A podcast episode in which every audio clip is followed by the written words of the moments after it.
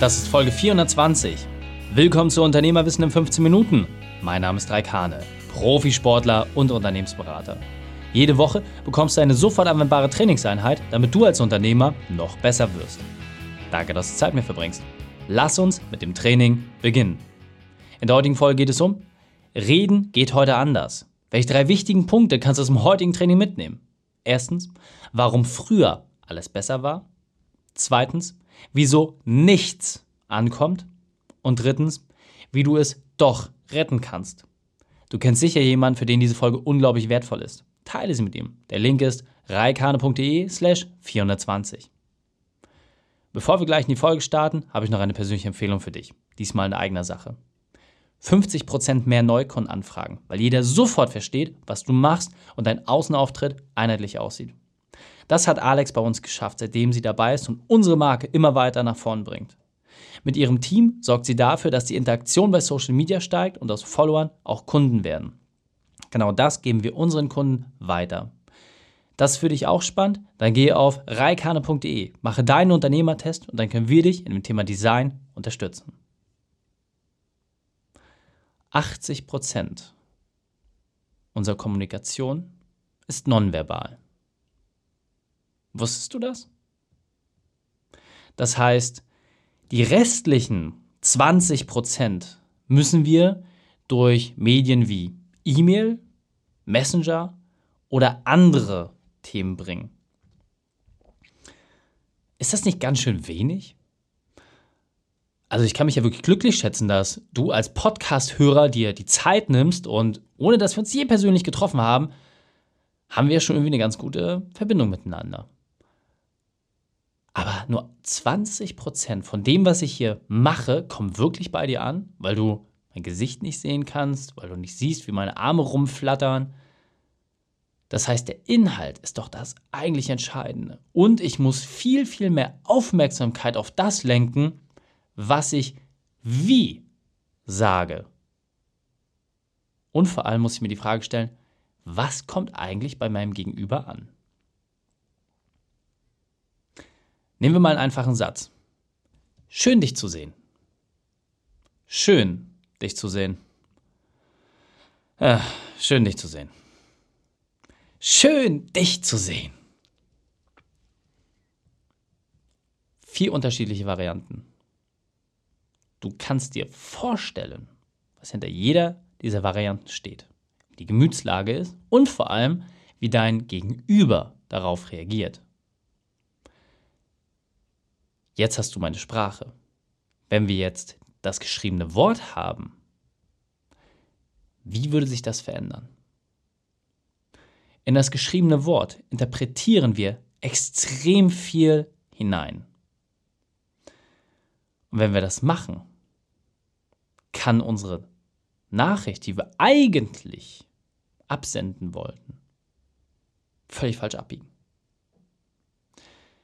Denn es macht einen großen Unterschied, ob ich jemand fröhlich entgegne, mit Warmherzigkeit und Freude, oder Gleichgültigkeit oder vielleicht sogar Abneigung. Und nochmal, du hast jetzt eine E-Mail, du schreibst kurz was per WhatsApp oder nutzt irgendein anderes Medium und du schreibst nur einen Text. Und auf einmal kommt eine Reaktion, die dich komplett erstaunt, mit der du absolut nicht gerechnet hast. Einfaches Beispiel.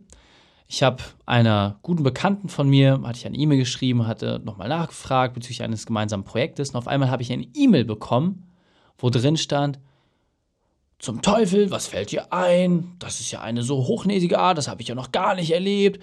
Wie kannst du dir das nur rausnehmen? Meine Güte, mit dir will ich nichts mehr zu tun haben. Vorher hatten wir ein immer komplett gleichberechtigtes, freundschaftliches Verhältnis. Und auf einmal kommt diese E-Mail zurück. Ich so, ach du verdammte Nase, was habe ich denn da bitte angestellt? Also habe ich meine E-Mail nochmal durchgelesen. Und ich habe diese E-Mail geschrieben zwischen Tür und Angel. Ich hatte von ihr immer und immer, immer wieder eine Terminverschiebung bekommen und war deswegen leicht frustriert und war nicht so empathisch, fröhlich und freundlich, sondern hatte mit Abstand den meisten Schwerpunkt darauf, dass ich irgendwie doch diesen Argwohnen oder auch so ein bisschen dieses Unwohlsein und diese Ablehnung in mir hatte. Und das habe ich ihr geschrieben. Zwischen den Zeilen, nicht direkt. Aber jeder, der drei Kerzen auf der Torte hat, hat das rausgelesen. Und ich habe dort Formulierungen gewählt, die wirklich mehr als unglücklich waren. Es hatte einen belehrenden Charakter. Ich hatte darauf hingewiesen, dass wenn sie mal Hilfe bräuchte bei ihrer Termine- oder Zeitorganisation, dass sie sich gerne an mich wenden dürfe. Und das macht man einfach nicht. Und zusätzlich muss ich natürlich auch die Rahmenbedingungen meines Gegenüber betrachten. In dieser Situation war es halt so, dass gerade frisch das zweite Kind auf die Welt gekommen ist. Und, wie es bei Kindern so mal ist, das ist alles ein Teller bunter Knete. Ja, man muss sich in der neuen Situation erst zurechtfinden. Das ist noch nicht so eingespielt. Und es bedarf natürlich irgendwie auch ganz anderen zeitlichen Engagement, als man es irgendwie planen könnte. Man versucht bestmöglich seine Sachen abzuarbeiten, aber Prio ist ganz klar auf der Familie. Weiß ich alles? Habe ich es berücksichtigt? Nein. Schön blöd. Also habe ich eine erneute E-Mail geschrieben und bewusst eine E-Mail. Ich habe nicht angerufen und habe mich mehr als überschwänglich entschuldigt, habe sämtliche Schuld auf mich genommen und habe zu verstehen gegeben, dass ich voller Reue nicht bezweckt habe, dass so etwas passiert. Und habe dann ganz am Ende darauf hingewiesen, wenn der Wunsch besteht, noch weiter Kontakt zu haben, würde ich mich freuen, wenn wir unser gemeinsames Projekt weiter besprechen. Dann kam die Antwort. Ich hatte sogar schon so ein bisschen Angst auch dabei, das zu öffnen. Und es kam eine Antwort, mit der ich in der Form nicht gerechnet hatte. Auch von der Gegenseite kam eine Entschuldigung. Ja, vielleicht habe ich da auch zu offensiv reagiert, das ist auch nicht meine Art, du weißt ja, wie es ist, bab, bab, bab, bab, fühl gedrückt, fühl geknuddelt, alles gut. Wir sammeln weiter, wenn ich wieder ein bisschen Land gewonnen habe. Hm. Hätte ich nicht diese zweite E-Mail geschrieben oder mich nicht nochmal mit der Situation auseinandergesetzt, hätte ich damit eine potenzielle Partnerschaft komplett versenkt. Nur weil ich mir nicht im Klaren darüber war, was ich geschrieben habe. Und wie häufig schreiben wir eine E-Mail und kriegen keine Antwort zurück? Kein ehrlich gemeintes Feedback mit dem, ah, da bist du vielleicht über die Grenzen geschlagen. Was war für mich also die Essenz daraus? Zum einen musst du die Frage stellen, was kommt wirklich bei deinem Gegenüber an? Weil ganz nüchtern auf dem Papier.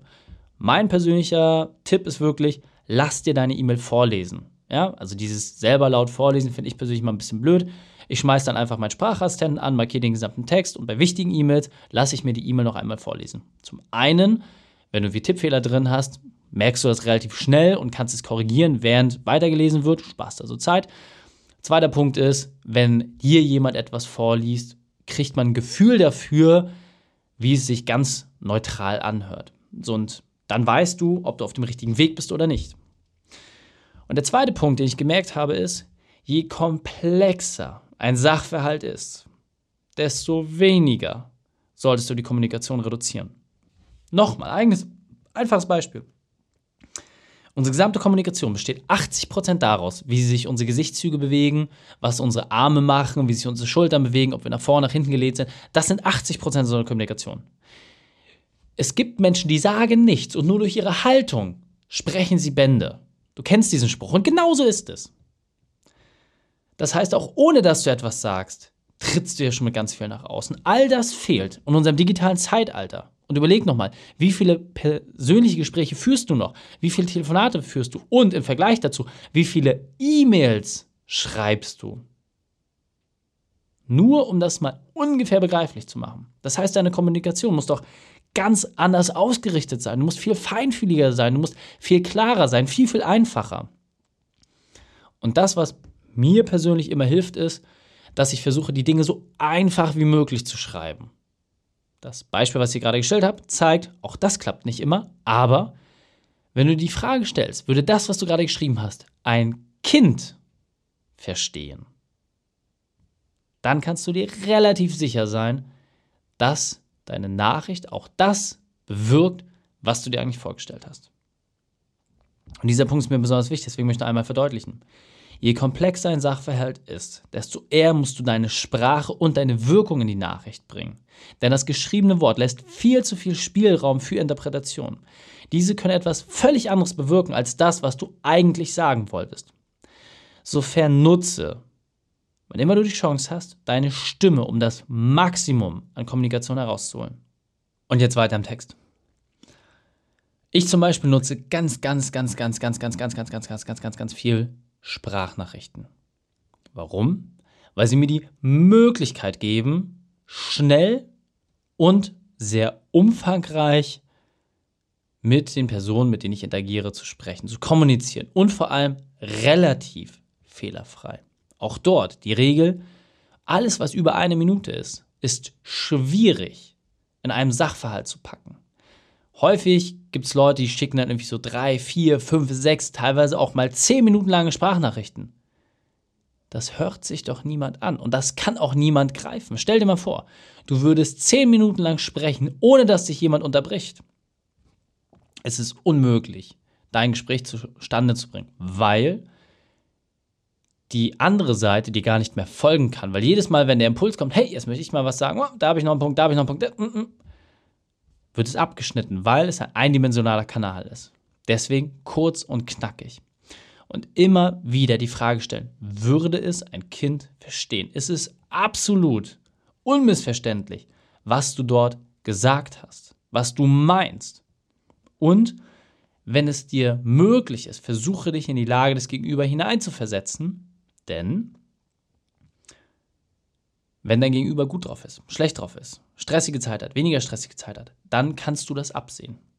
Wenn du gerade eine Kundenkommunikation hast, die sehr, sehr wichtig ist, notwendig, aber du weißt, dass dein Kunde extrem gestresst ist, stell dir doch selber mal die Frage, nutzt du eine kurze, knackige E-Mail mit den wichtigsten Punkten, wo du vielleicht vieles Blumige weglässt, oder schreibst du einen ellenlangen Text, wo du nochmal erzählst, wie es deinem Hund geht, äh, wie, wie deine Rosenzucht sich entwickelt hat, oder kommst du einfach straight to the point?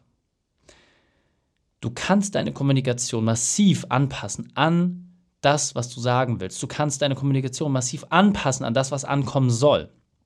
Das Einzige ist, dass du dich dafür sensibilisieren musst, was wirklich bei dem Empfänger ankommt. Und deswegen, du kannst das ja auch wirklich testen. Du kannst ja einfach gucken, wie gut ist deine Trefferquote. Schick eine Nachricht und gucke, was kommt zurück. Einfaches Beispiel, im Privaten, Schatzi, kannst du bitte das und das mitbringen? Würde mich super freuen. Vielen Dank. Du bekommst das, was du bekommen hast. Super. Alles tippitoppi gemacht. Du schreibst es ausführlicher. Hey, wir brauchen noch das und das. Wie siehst du das? Äh, würde es nicht Sinn machen, dass du das mal mitbringst? Lässt Spielraum zu. Passiert, passiert nicht.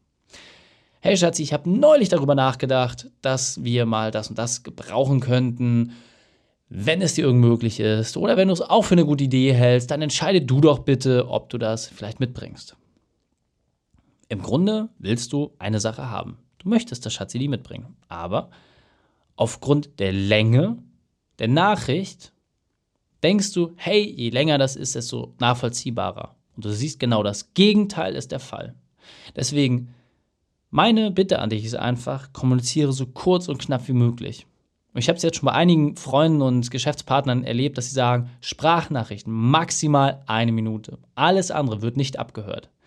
Ich in meinem Team habe auch gesagt, maximal zwei Minuten, das ist das längste, was vertretbar ist. Alles, was über zwei Minuten ist, wird nicht abgehört. Und das klappt. Extrem gut sogar. Also nutze das für dich und mache es so einfach wie möglich. Die drei wichtigsten Punkte noch einmal für dich zum Aufgreifen. Erstens, kann ein Kind es verstehen? Zweitens, je komplexer, desto mehr Stimme. Und zweitens, fasse dich kurz. Die Shownotes dieser Folge findest du unter reikane.de slash 420. Alle Links und Inhalte habe ich dort zum Nachlesen noch einmal aufbereitet. Dir hat die Folge gefallen? Du konntest sofort etwas umsetzen? Dann sei ein Held für jemanden und teile diese Folge. Erst den Podcast abonnieren unter reikane.de slash podcast oder folge mir bei Facebook, Instagram, LinkedIn oder YouTube, denn ich bin hier, um dich als Unternehmer noch besser zu machen. Danke, dass du die Zeit mit verbracht hast. Das Training ist jetzt vorbei. Jetzt liegt es an dir. Und damit viel Spaß bei der Umsetzung.